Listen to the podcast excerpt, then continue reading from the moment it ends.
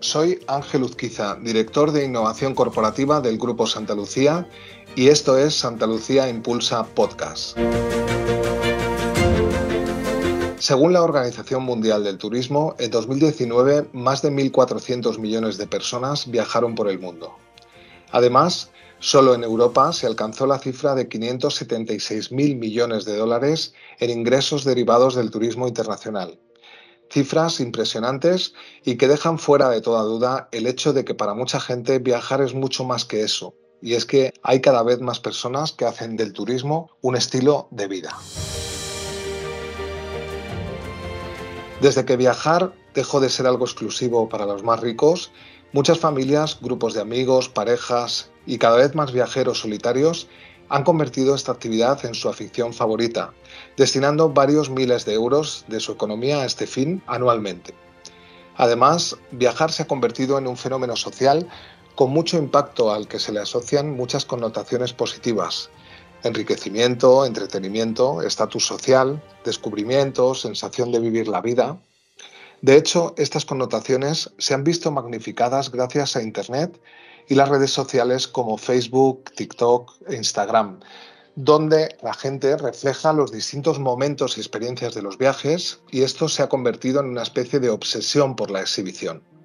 En este sentido, muchas personas están convirtiendo el viajar en una actividad que en muchos casos se lleva a cabo para acumular destinos y estar presente en más lugares que nadie. Por otro lado, las restricciones establecidas durante la pandemia del COVID-19 y especialmente durante el confinamiento han supuesto un duro golpe para el sector.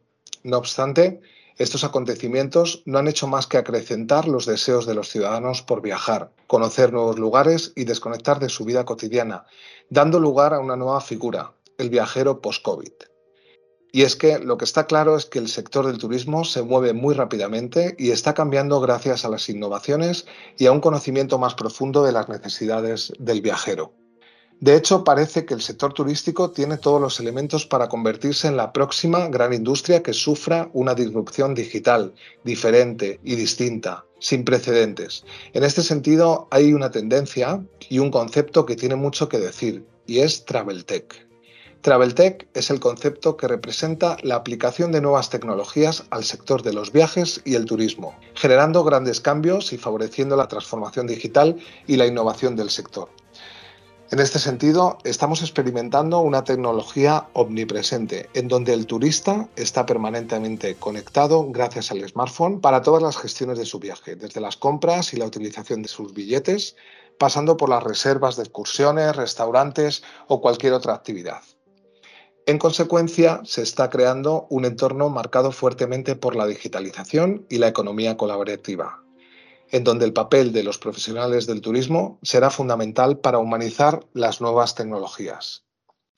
Hoy, en Santa Lucía Impulsa Podcast, para arrojar más luz a estos retos que se plantean en materia de turismo y travel tech, tenemos con nosotros a dos expertos en este campo. Están con nosotros Fran Romero y David Martínez.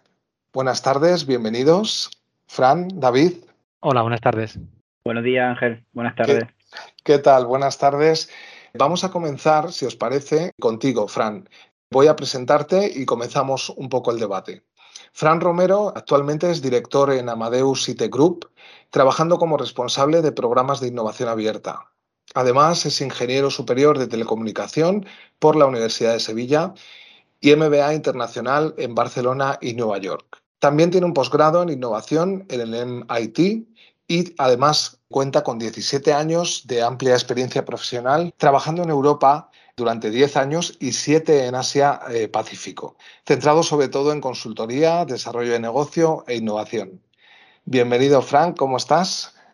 Pues muy bien, muchas gracias. Un placer estar aquí con vosotros. Gracias por la oportunidad. Encantados de tenerte en Santa Lucía Impulsa Podcast. Oye, pues Frank, yo eh, entraría directamente al tema. Viendo un poco la introducción que hemos, que hemos realizado, eh, me gustaría saber un poco, bueno, pues después de todo este tipo de pandemia que estamos viviendo y que hemos pasado, ¿cómo está cambiando, bajo tu criterio, el turismo a raíz de la pandemia? Bien, pues em, bueno, un cambio, un cambio brutal, ¿no? En todas nuestras vidas, la pandemia, ¿no? Y en el turismo, obviamente, pues, pues también. El, sector del viaje eh, representa aproximadamente un 10,5% del, del, PIB mundial eh, y el impacto de la pandemia ha sido extremadamente significativo y además desde, desde varios ángulos. Primero, es obvio y todos lo conocemos por el volumen, pues obviamente las personas han dejado de, de, poder viajar todo lo que querían, o bien porque no era físicamente posible, había fronteras cerradas, cuarentenas, o bien por decisión propia por, por el riesgo que suponía para contagiarse. ¿no? Y en, lo, en los peores momentos de la pandemia, la reducción del volumen de vuelos, por ejemplo, llegó a estar en torno al 80-90% de reducción respecto a, al, al, año anterior que no, que no había COVID. Pero aparte del volumen, eh, lo, lo, importante sobre todo es cómo se, se, está transformando el tipo de turismo ¿no? a, partir de, a partir de que llegara eh, toda esta nueva situación. ¿no? Entonces, la, el, resurgimiento de, del turismo sí. tiene distintos ángulos. Eh, ha empezado de una forma eh, diferente con el tipo de distancia, el tipo de viaje, que es, es, es bastante mm, eh, contrario a lo que había antes. Ahora la gente está decidiendo viajar, pues empezando a viajar más primero por, por, por vuelos domésticos, viajes sí. domésticos, más en coche, más en tren, antes que hacerlo en avión, porque hay menos riesgo, obviamente. Y luego también se ha encontrado, los viajeros nos encontramos un entorno muy diferente para la experiencia de viaje, ¿no? donde antes era relativamente saber que dónde ibas y qué iba a pasar, ahora el tema de la información exacta en temas sanitarios y de COVID no es tan sencillo de obtener, sobre todo porque es tan variable. ¿no? Entonces, eso hace que reevalúe las condiciones en las cuales eh, contratas o decides cómo hacer un viaje. Por ejemplo, ahora tienes muchos más factores en cuenta que antes no tanto, por ejemplo, el tipo de reembolso, si hay que cancelar el viaje o el tipo de seguros ¿no? Eh, que contratas. Ahora, por ejemplo, en las condiciones actuales tiene más sentido que nunca, ¿no? Y bien protegido.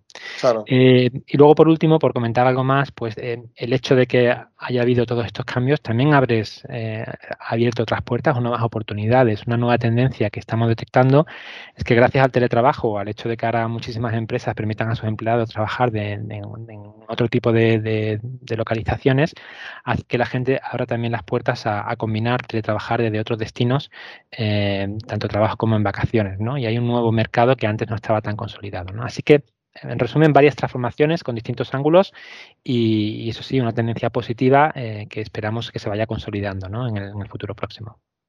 Muy interesante, Fran, porque además haces un poco hincapié sobre todo que me ha gustado mucho, ¿no? Se transforma sobre todo el turismo en cuanto al tipo de viaje, elegimos otros, otros tipos de viajes, no a lo mejor tan de larga distancia, sino uh -huh. más en tu propio país o en tu zona, un poco de confort, yo creo, ¿no? Para eh, adquirir esa seguridad. Y luego también el volumen de información que se necesita para el viaje.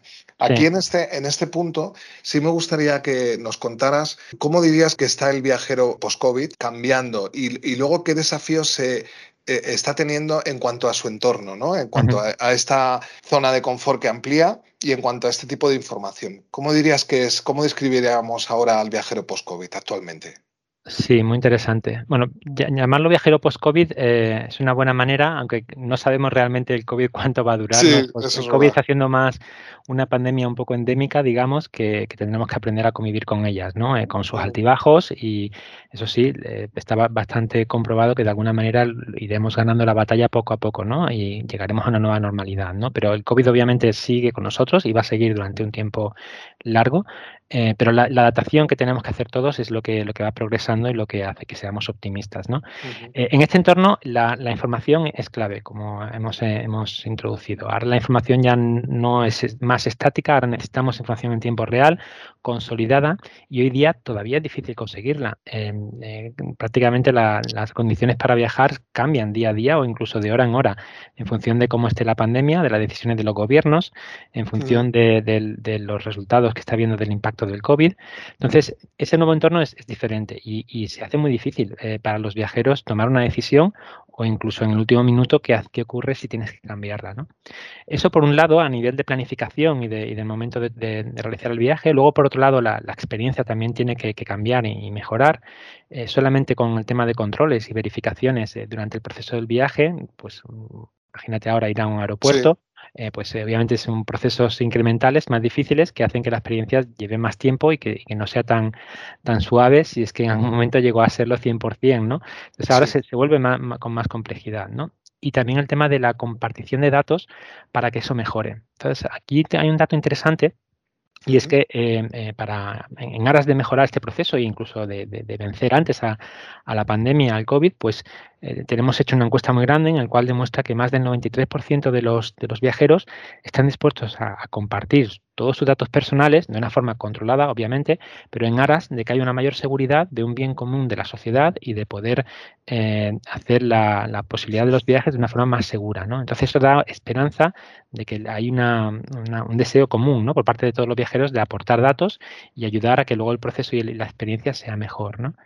Y mm. por último, por comentar, eh, otra cosa interesante del nuevo contexto de los viajeros es que eh, bueno, Ángel, lo comentabas un poco al principio, ¿no? Que ahora la gente tiene un, interés renovado por viajar, hay nuevas tendencias, la gente quiere, tiene muchas ganas de volver y hay nuevos factores que están más en la, mente de, las personas que, antes en comparación, ¿no? Por ejemplo, me gustaría destacar la sostenibilidad.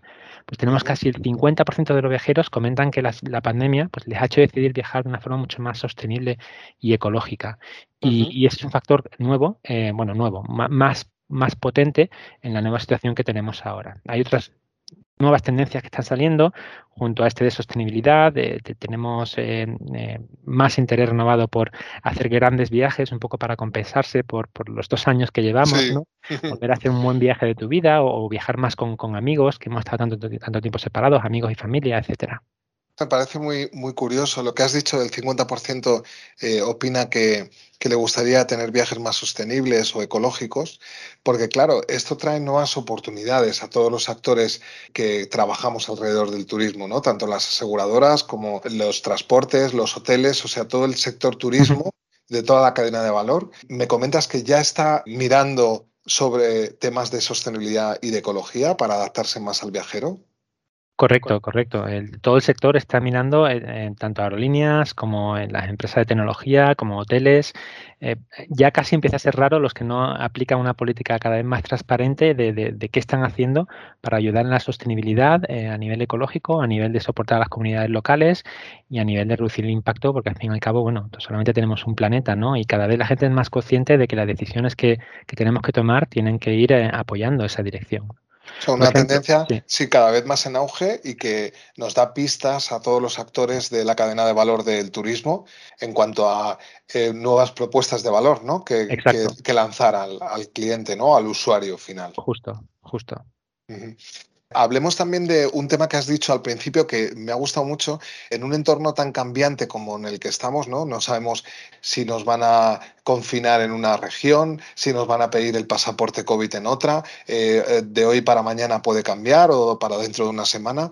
Esto, claro, eh, no solo trae el problema de que tengamos la información actualizada y podamos ser ágiles todos los que participamos en, esta, en dar esta experiencia a los usuarios, eh, tenemos que ser ágiles todos los actores, incluso los gobiernos o las comunidades autónomas u otros países, digamos, sino que también lo que hace es poner en nivel de dificultad máxima muchas veces al viajero. Yo este verano recuerdo hice un viaje al extranjero y mm, tenía, bueno, iban en el mismo avión, había gente mayor y claro, esta gente no era capaz de, yo lo veía, ¿no? En directo, no era capaz de entrar en la aplicación, en la web correspondiente para sacar el código QR con el certificado de vacunación. Les, les era muy complicado. Entonces, la adaptación de la tecnología a las nuevas necesidades de la información para que el viajero esté más seguro, puede hacer que haya un sector de la población que se sienta angustiado o que rechace el viajar solo por el, porque el proceso es demasiado largo o complicado.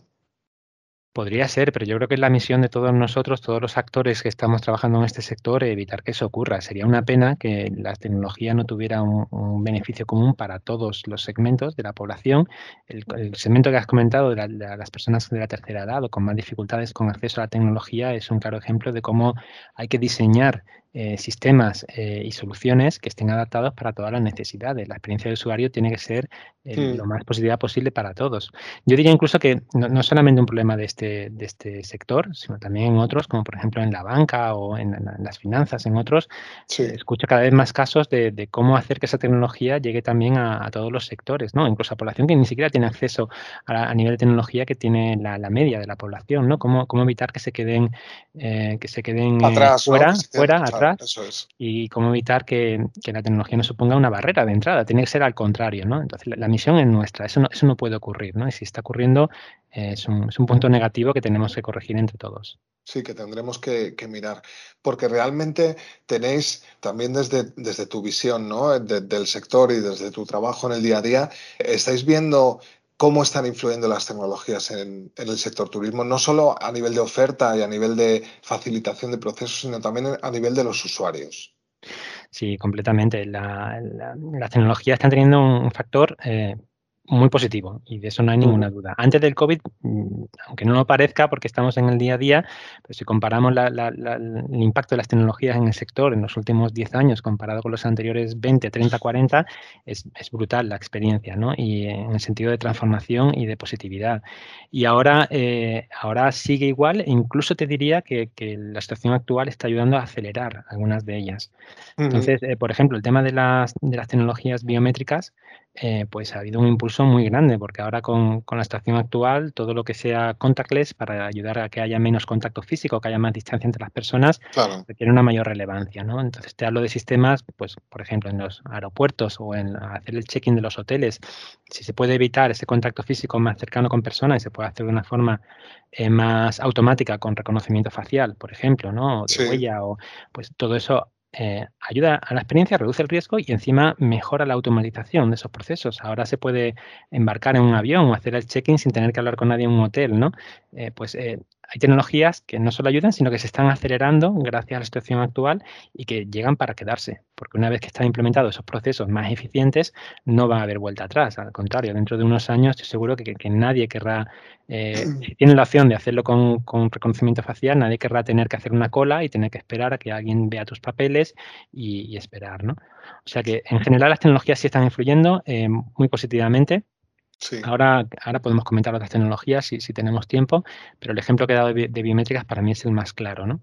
Ahí estoy de acuerdo contigo, porque la pandemia realmente, en, el momento en que estuvimos confinando y que había poca movilidad o, teníamos poco margen de movernos, recuerdo también que estaban saturados los centros eh, de salud aquí en España y también recuerdo cómo la telemedicina, por ejemplo, un ejemplo de, tecnología que también puede ser aplicada a los viajes, las personas que eh, usaban ya esta, empezaron ya a usar esta tecnología muchas veces por necesidad, ¿eh? porque no la conocían. Hemos visto, por ejemplo, desde Santa Lucía, que hemos introducido la telemedicina en algunos seguros nuestros, eh, sobre todo en época de pandemia, el año pasado, hemos visto cómo los usuarios al final aumentan el uso de esta tecnología sin saber conocerla, somos más atrevidos.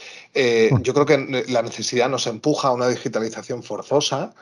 Y, es, un, es otro ejemplo, ¿no? Igual que decías tú, las, tecnologías biométricas o el reconocimiento facial, por ejemplo, que hablabas, la telemedicina igual, son ejemplos que era lo que quería hablar ahora contigo. Quiero que hablemos de ejemplos de tecnologías que están impactando y que van a enriquecer también eh, los viajes, ¿no? Sí, pues eh, hay varias. Tenemos la fortuna de que el sector del viaje es, muy amplio y tiene muchos casos de uso, muchas aplicaciones de las nuevas tecnologías que están saliendo.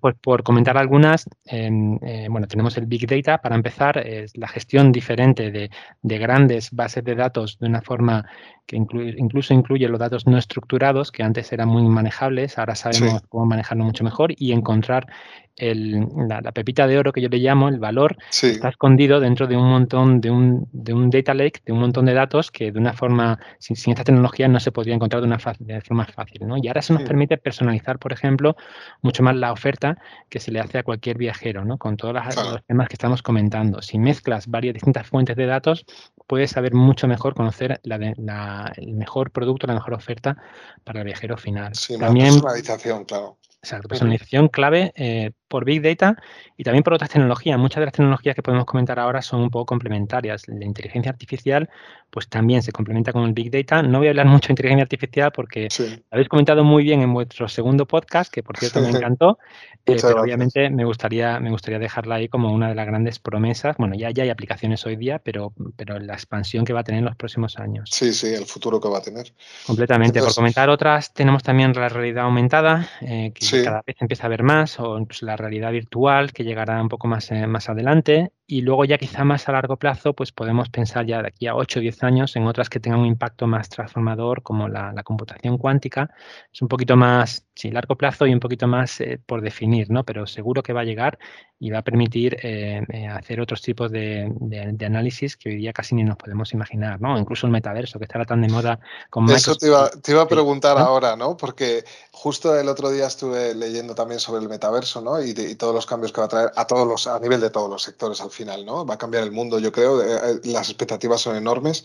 Pero claro, en el sector de viajes, a nivel experiencia, ya mezclado con realidad aumentada o realidad virtual, el metaverso tiene todo un mundo ahí por explorar para el sector turístico. Yo creo que incluso probar viajes en virtual antes de hacerlos y catálogo de viajes y eh, tener experiencias con otras personas en el propio metaverso antes de hacer un viaje y poder preguntar.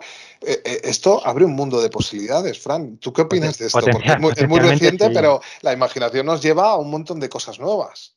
Potencialmente sí. Yo creo que aún le quedan bastantes años hasta, conseguir algo eh, tangible y que, nos permita cambiar nuestros hábitos relacionados con el viaje, pero potencialmente la tecnología puede llegar a, a influenciar en cosas como lo que estás comentando, Ángel, de, de, la hora de decidir qué, tipo de experiencia real quiero tener. Primero tengo la virtual, me hago una idea perfecta de cómo va a ser y luego incluso en la experiencia, cuando es que esté en un sitio determinado, aumentarla o vivirla de una manera diferente o con gente querida, con gente nueva. Es, es al fin y al cabo, en teoría, puede cambiar cómo las, los individuos y las organizaciones interactúan unos con otros en un mundo, entre comillas, paralelo virtual, ¿no? Pero cómo hacerlo de una forma eh, auténtica y controlada y de una forma que aporte valor, todavía queda tiempo hasta, hasta que, que se defina. Bueno, lo veremos. Yo estoy expectante, ¿eh? porque abre un mundo de posibilidades, no solo a nivel de viajes, ¿eh? que eh, lo veo un campo muy atractivo para el metaverso, pero a otros niveles también. Oye, pues me gustaría que nos hablaras también un poco de tu papel en, en Amadeus, ¿no? Yo he comentado que trabajas en Amadeus ya desde hace bastante tiempo y tienes mucho conocimiento del sector, y me gustaría que nos pudieras hablar de la propuesta de valor de Amadeus como empresa y luego cuál es el valor diferencial de Amadeus. También, si puedes, algún proyecto disruptivo o algo que nos puedas contar en el que estéis trabajando actualmente. Bueno, Amadeus, de forma muy resumida, eh, es un proveedor tecnológico en todo el sector del, viaje. Eh, somos una empresa muy global. Estamos eh, en el IBEX 35, somos una de las empresas top 5 o 7, depende de la evaluación en un día determinado, pero somos global, muy tecnológico y lo que hacemos básicamente son dos cosas de forma resumida. Damos tecnología para conectar a proveedores de servicios de viaje como aerolíneas, hoteles, con los distribuidores de todas esas ofertas, agencias de viajes, sean online, offline, y ahí tenemos un contenido brutal. O sea, conectamos a miles y miles de proveedores con miles y miles de puntos de distribución y de venta. ¿no? Pero aparte de eso, lo que también damos es tecnología de, de, servicio a todos ellos, pues para gestionar su sistema de inventario, sistema de reservas, para hacer eh, modelos de, revenue management, de pricing y también recientemente nos hemos metido en nuevas áreas como tecnología para aeropuertos y medios de pago en el sector del viaje. Así que nuestra, nuestro modelo de valor está basado sobre todo en tecnología. Invertimos muchísimo en desarrollo eh, todos los años y en nuestro actual red que tenemos de conexión y de, y de, implementación de nuestras soluciones. Y, tengo la suerte de trabajar en una buena empresa y encima en un sector que me encanta, además con tecnología.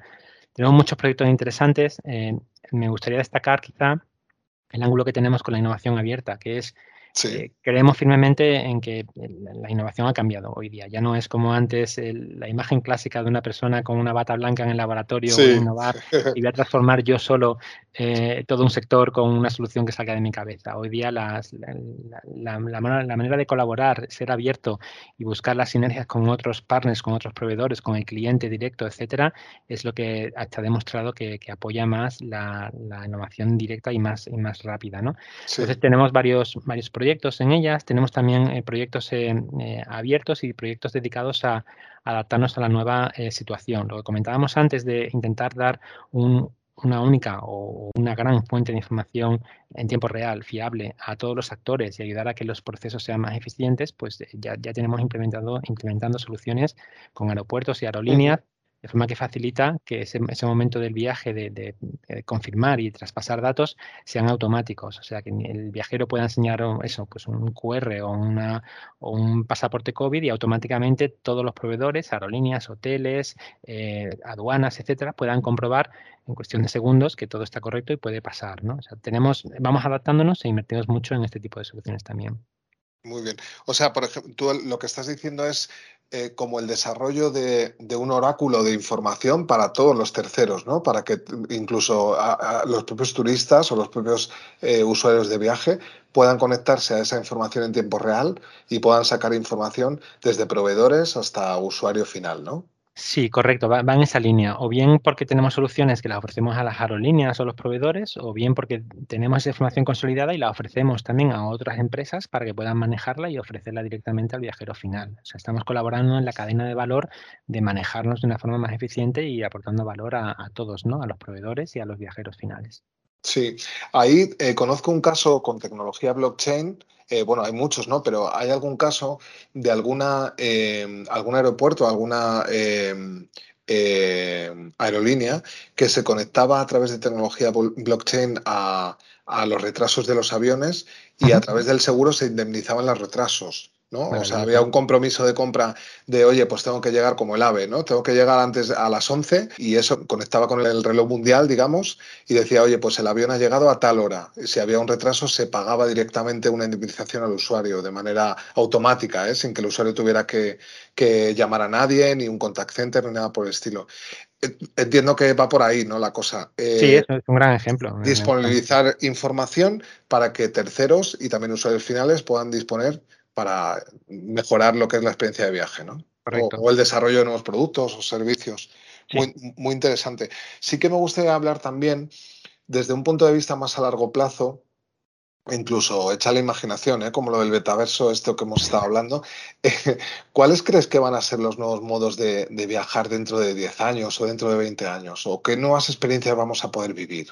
¿Qué, se cuece por el sector o, los expertos en el sector?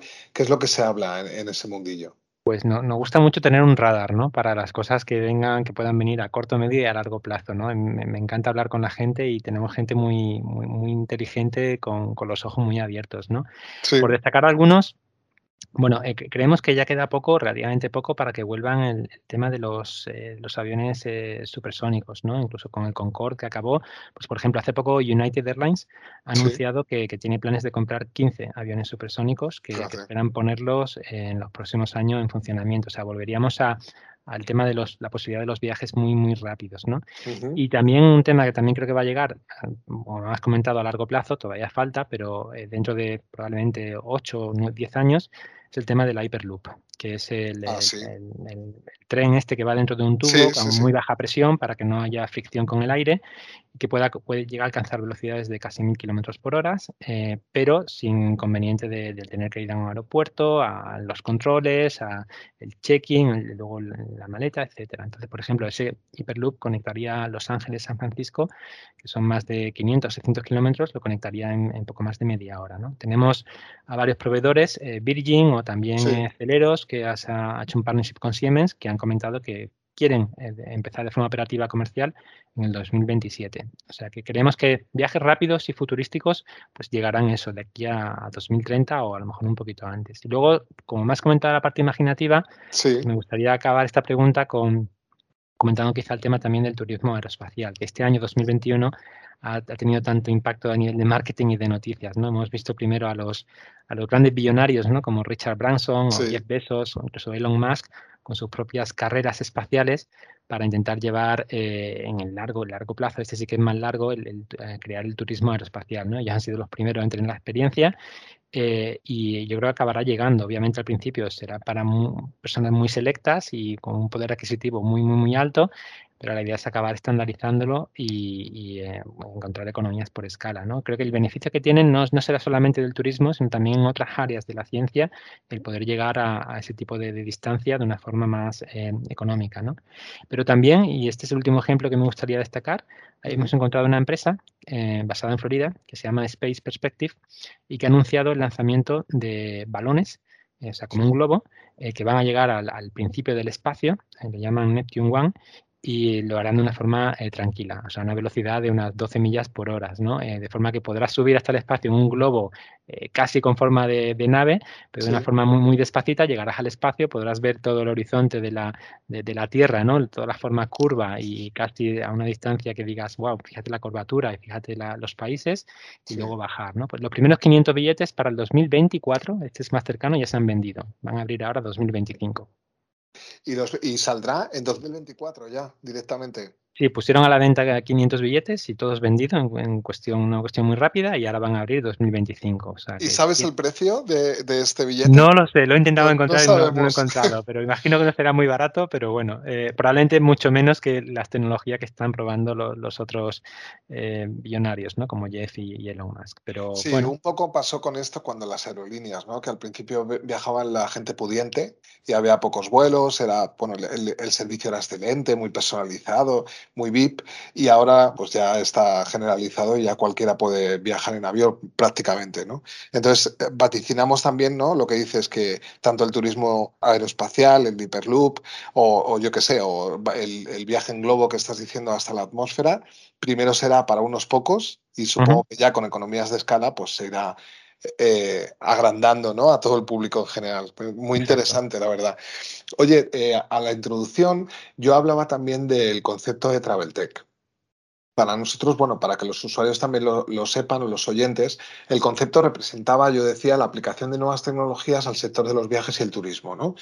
Eh, aquí me gustaría preguntarte también eh, ¿qué retos de innovación dirías que plantea el turismo a estas nuevas empresas, a estos nuevos emprendedores o startups que aportan tecnologías y que van a mejorar el sector eh, turismo? Y también si, sabes algo del sector eh, de seguros de viaje, por, ir un poco al hilo también de los seguros de viaje.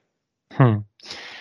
bueno, son muchos. el tema de la innovación, siempre, siempre que la abordamos, comentamos que la sensación que tenemos los que trabajamos en ella es una sensación de un, un incremento en el ritmo en el cual llegan las nuevas tecnologías, tienes que estar al día, es un constante cambio, eh, sin duda. Y, además cada vez hay más demanda y cada vez se espera implementarlo de una forma más exitosa y en más ámbitos y, con todo el mundo. Es una presión como creciente, ¿no? La tecnología no, no es lineal, ¿no? Lo que estamos viendo, ¿no?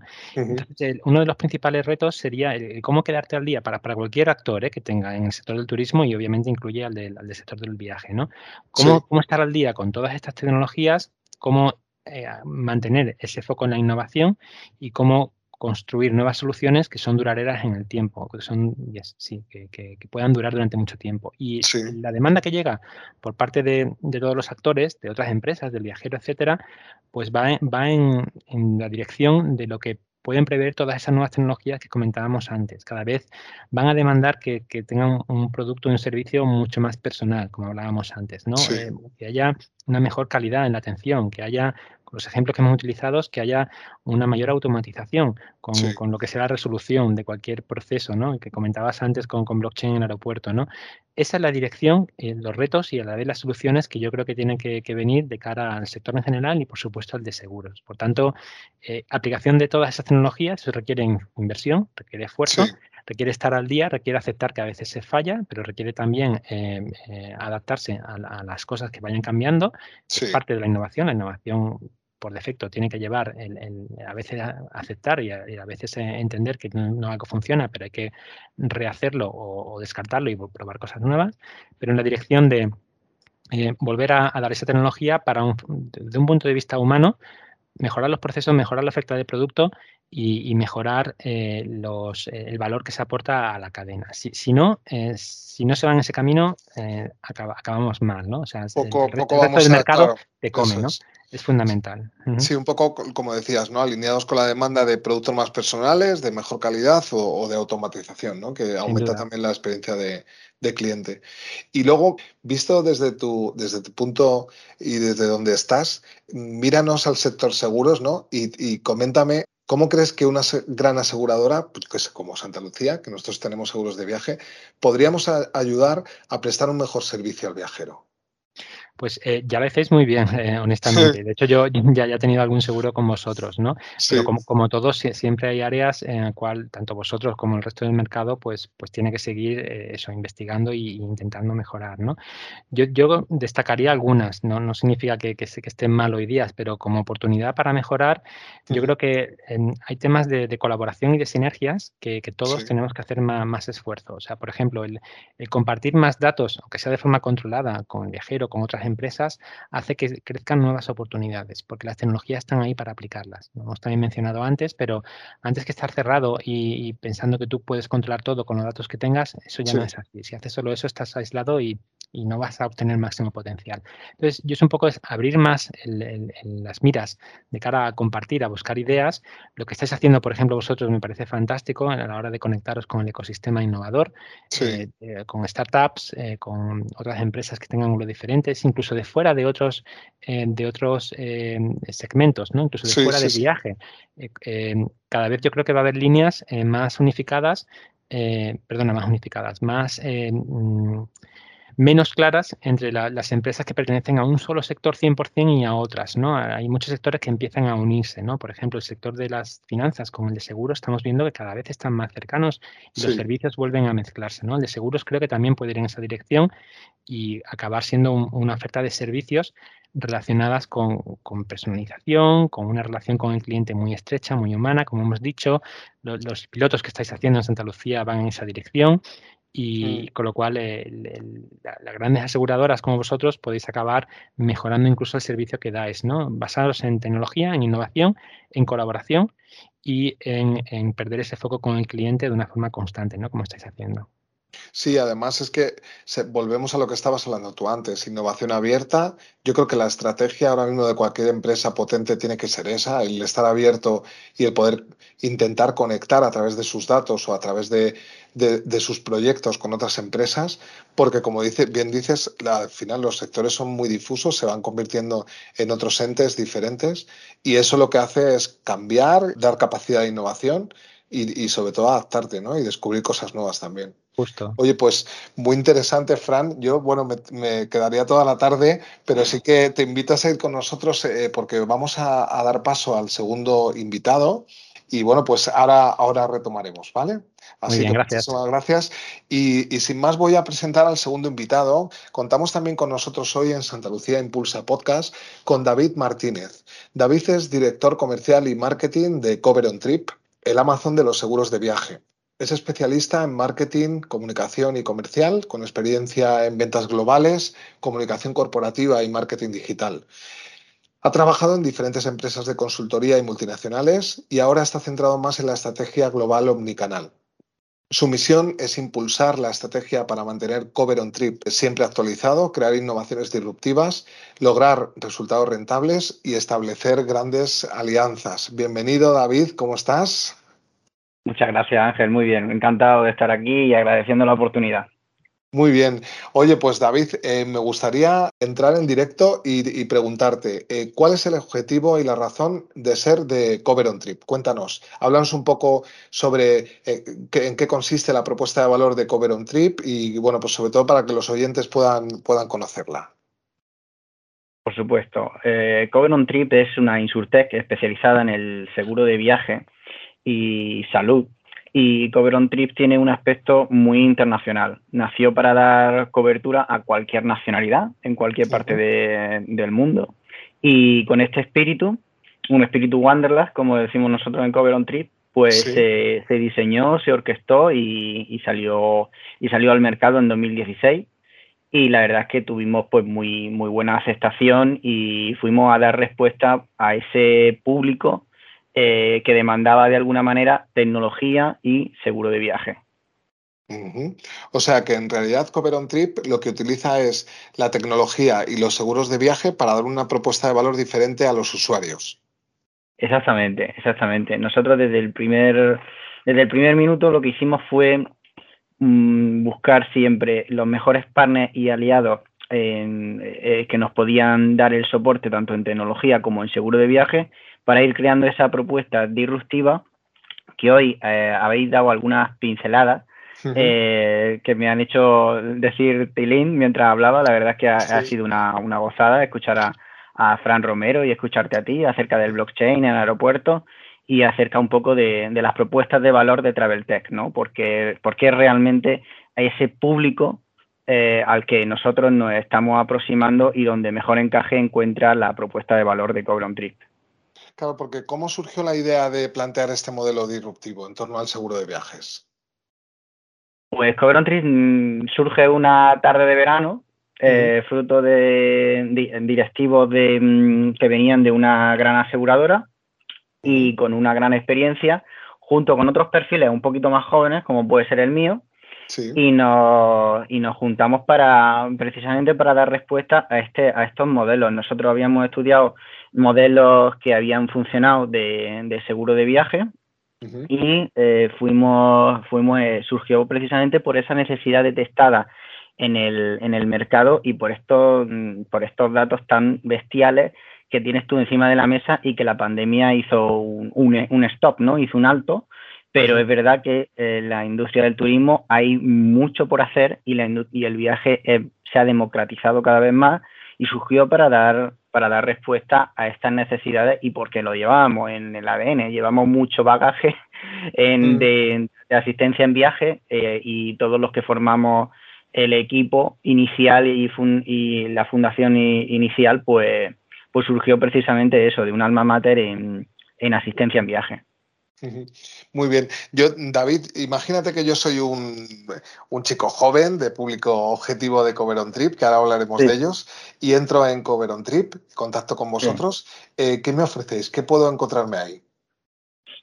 Pues mira, eh, había hablado antes cosas que son muy interesantes, como por ejemplo la información. ¿no? El, cliente ahora mismo eh, tiene, tiene un elenco de, posibilidades y, de, y, esas posibilidades parece que tienes que medirlas muy bien y saber qué información necesitas para viajar a, qué país, ¿no?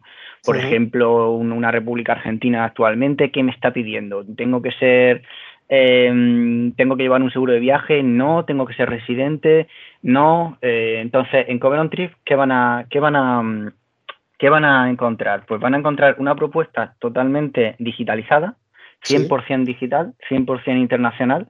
Le va a poder eh, dar cobertura si su hija, por ejemplo, es italiana, pero él es argentino, en función a, la, a las necesidades que tenga y le va a poder encontrar un asesoramiento acerca de qué seguro necesita, cómo puede entrar, cómo puede cumplir los trámites y, por supuesto, un asesoramiento hacia qué eh, coberturas pues van a ser las apropiadas en torno a, ese periodo de tiempo y a ese mm, y a, ese lugar al que va. Lo vas a poder contratar en 30 segundos en el Customer Journey eh, que eso ha sido diseñado para el teléfono directamente, pero es verdad que en la web se ve muy, muy, muy bien. Y va a poder encontrar respuestas muy ágiles, va a poder encontrar eh, tanto cobertura adaptada al COVID, que hoy es el trending topic, que es el COVID, ¿vale? Pero también va a poder encontrar eh, alguna propuesta más adaptada a un servicio proactivo que atienda sus necesidades, como pues eso que habéis apuntado, ¿no? De un reembolso automático en caso de, de, retraso o cancelación de vuelo eh, o una sala VIP en caso de, retraso de vuelo, pues que, se que directamente paperless totalmente le, le, salte un aviso en el móvil diciendo, oiga, a usted le corresponde una entrada en sala VIP. O sea que eh, muy atractivo, David. Eh, estás hablando de un seguro que te habla, que está vivo contigo y que a la hora de elegirlo te asesora, te da información, eh, te ayuda a cumplir los trámites de manera digital, 30 segundos de contratación, aparte de la información que te da, coberturas como reembolsos automáticos o respuestas ágiles también en cuanto a la información. Y tenéis también, bueno, aparte de lo de la sala BIT, que me ha parecido interesante, tenéis también algo de eh, servicios de salud asociados al viaje. Pues eh, hablábamos antes con Fran, eh, bueno, pues el tema COVID, cómo puede interferir muchísimo en un viaje, por ejemplo, en larga distancia, ¿no? Pues que puedas necesitar un médico o una prueba. ¿Este tipo de cosas también lo hacéis?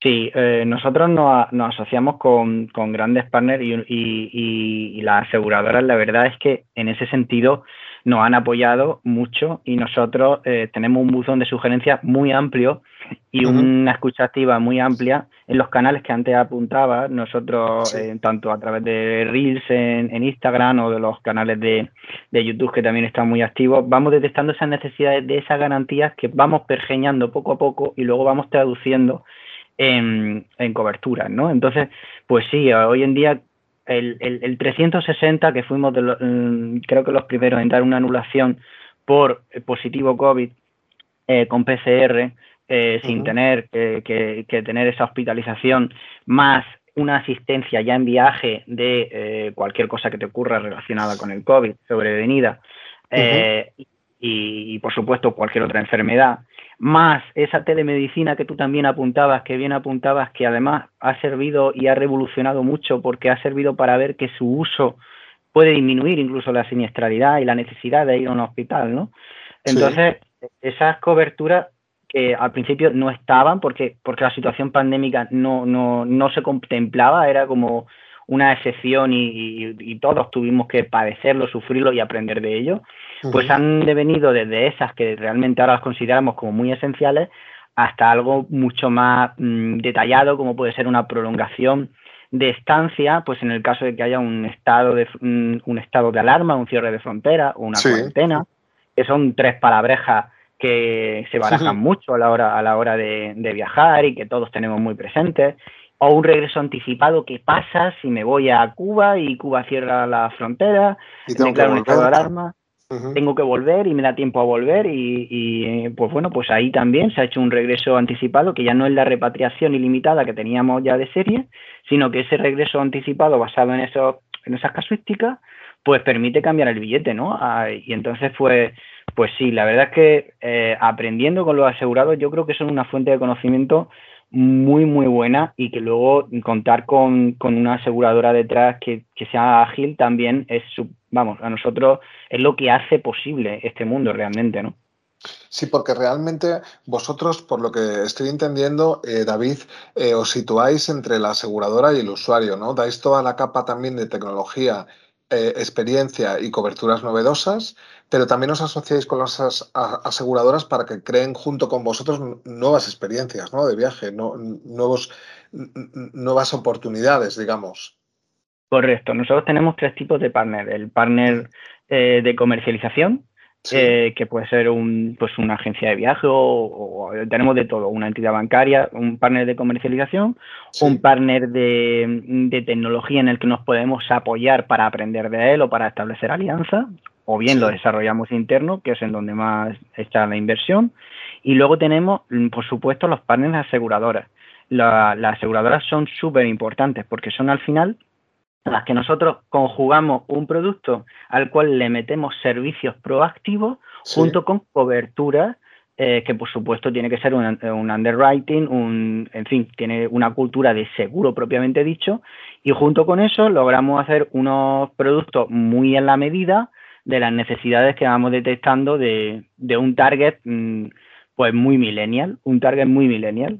Que eso es. Hablemos de, ese perfil. Eh, usuarios de Cover on Trip ¿Cómo es el usuario de Cover on Trip? Yo creo que es interesante, ¿no? Porque trae también otro tipo de experiencia viajera o otra demanda. Entonces, descríbenos eh, en profundidad o, semi profundidad, como tú prefieras, David, pero descríbenos un poco qué tipo de viajeros estamos hablando.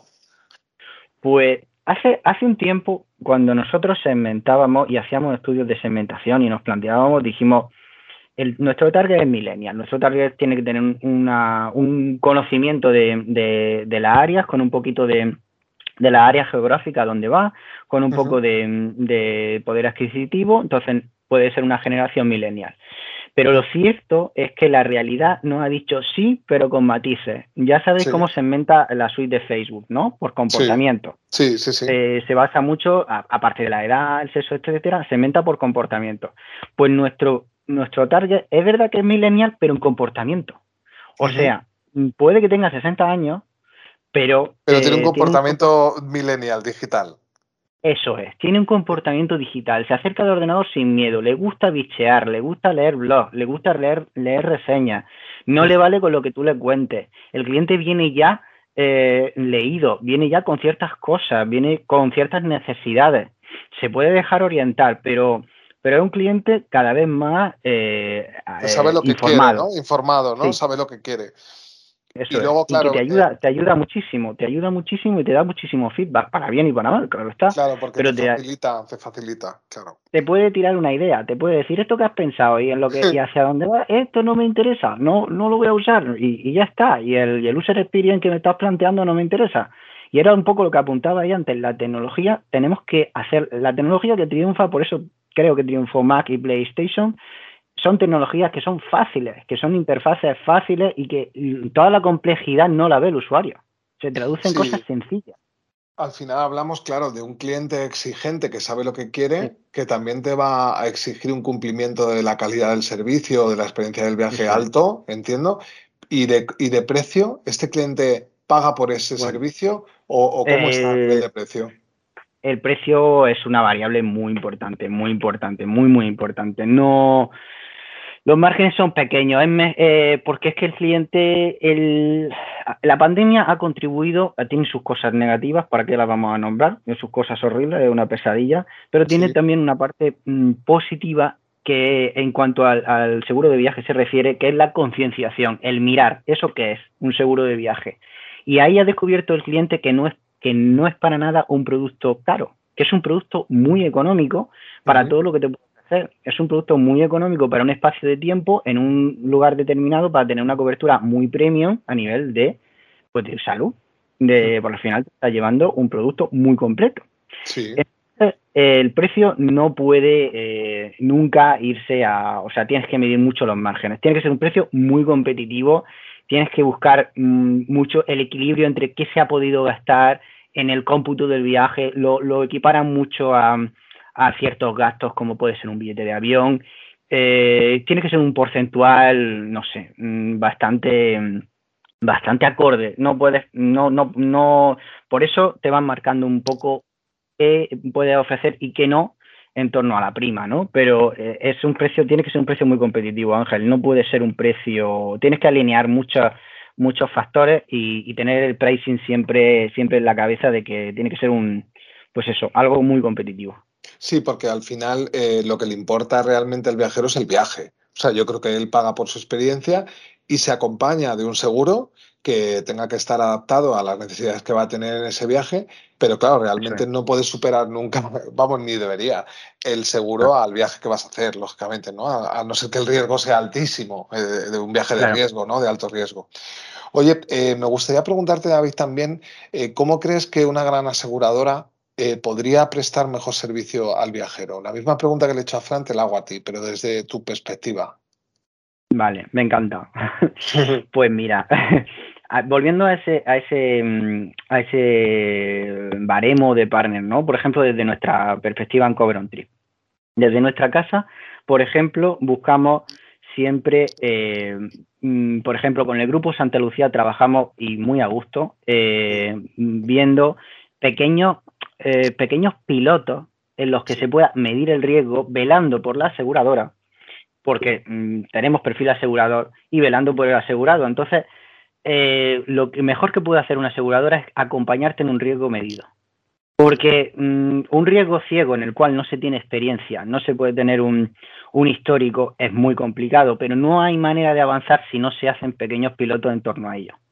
Entonces nosotros mm, siempre eh, estamos en la búsqueda también de partners aseguradores y trabajamos con, con bastantes, precisamente porque hay agilidad en ciertos, en ciertos momentos y en ciertos pilotos con una comunidad muy medida de clientes. Entonces, eso nos permite innovar y ver, y esto funciona, esto no funciona, y jamás entrar en un riesgo tal que, que, diga, bueno, pues esto está mal, esto como esto es digital, pues se corta y ya está, y te hace que siempre puedas eh, recular hacia atrás o bien todo lo contrario, que es lo que nos gusta, cuando la cosa ves que va bien, escalar, pero no escalar mucho, sino escalar un poquito y seguir midiendo, y seguir midiendo hasta que efectivamente consigas ese histórico. Entonces, para nosotros, el seguro, al final, unido al servicio, para nosotros es una experiencia, que es un poco una, una palabra que me gusta mucho, que acabas de nombrar tú también. Eh, el seguro debe ser una experiencia dentro de ese viaje, debe ser algo que el cliente perciba cada vez más como un servicio experiencia, no como algo, como un requisito, sino que es algo que le aporta, que es algo que, que lo lleva y dice, vale, esto me acompaña. Pero ahí tenemos que entrar poco a poco en hacer que esas coberturas le sucedan de manera proactiva. Y para eso muchas veces pues necesitamos eso, pequeños pilotos que nos permitan medir riesgos distintos o maneras distintas de hacer que una cobertura sea más proactiva, sea más paperless y le busquen más al, al cliente y, y, el cliente tenga que hacer menos. Sí, aquí yo ahí estoy de acuerdo. Aquí es la estrategia de corporate venturing que llevamos en Santa Lucía, que es el acercamiento al ecosistema emprendedor o de startups para probar entre una gran corporación, como pueda ser una aseguradora, y una travel tech, como podéis ser vosotros o una insurtech, eh, probar determinados productos o servicios eh, acotados, ver el riesgo que pueda tener y evolucionar cosas juntas. ¿no? Eh, al final la insurtech o travel tech aporta pues agilidad, tecnología, experiencia de usuario, son más digitales y la aseguradora aporta, bueno, pues sobre todo la experiencia, el conocimiento del sector, la regulación o incluso tiene masa de clientes o incluso tiene solvencia ¿no? en el mercado y experiencia. Por supuesto. Oye, pues la verdad que me ha encantado hablar con los dos. No tenemos mucho más tiempo. Te doy las gracias a ti también, David. Fran, no sé si estás por ahí, supongo que sí. Te doy las gracias. Gracias a vosotros. Pues yo creo que nos habéis aportado una visión muy completa del presente y futuro de un sector que tanto nos apasiona y que tantas oportunidades tiene como sector, ¿no? que es el turismo y, los viajes. De hecho, bueno, pues desde Santa Lucía Impulsa, el programa de intraemprendimiento, como, os comentaba eh, fuera de micrófono, eh, del Grupo Santa Lucía, eh, ya estamos trabajando también con emprendedores y startups para uno de los retos que tenemos este año con el ecosistema, que es precisamente la reinvención del seguro de viajes. este reto es para startups de Travel Tech, como hablábamos aquí en el, podcast y bueno, pues del que estamos seguros que van a salir propuestas muy, muy interesantes. ¿no? Por nuestra parte, esto es todo por ahora. Eh, muchas gracias a los dos de nuevo, Fran y, David. Gracias por acompañarnos. Gracias a todos los oyentes por escucharnos. Y un saludo porque volveremos en el siguiente episodio de Santa Lucía Impulsa Podcast.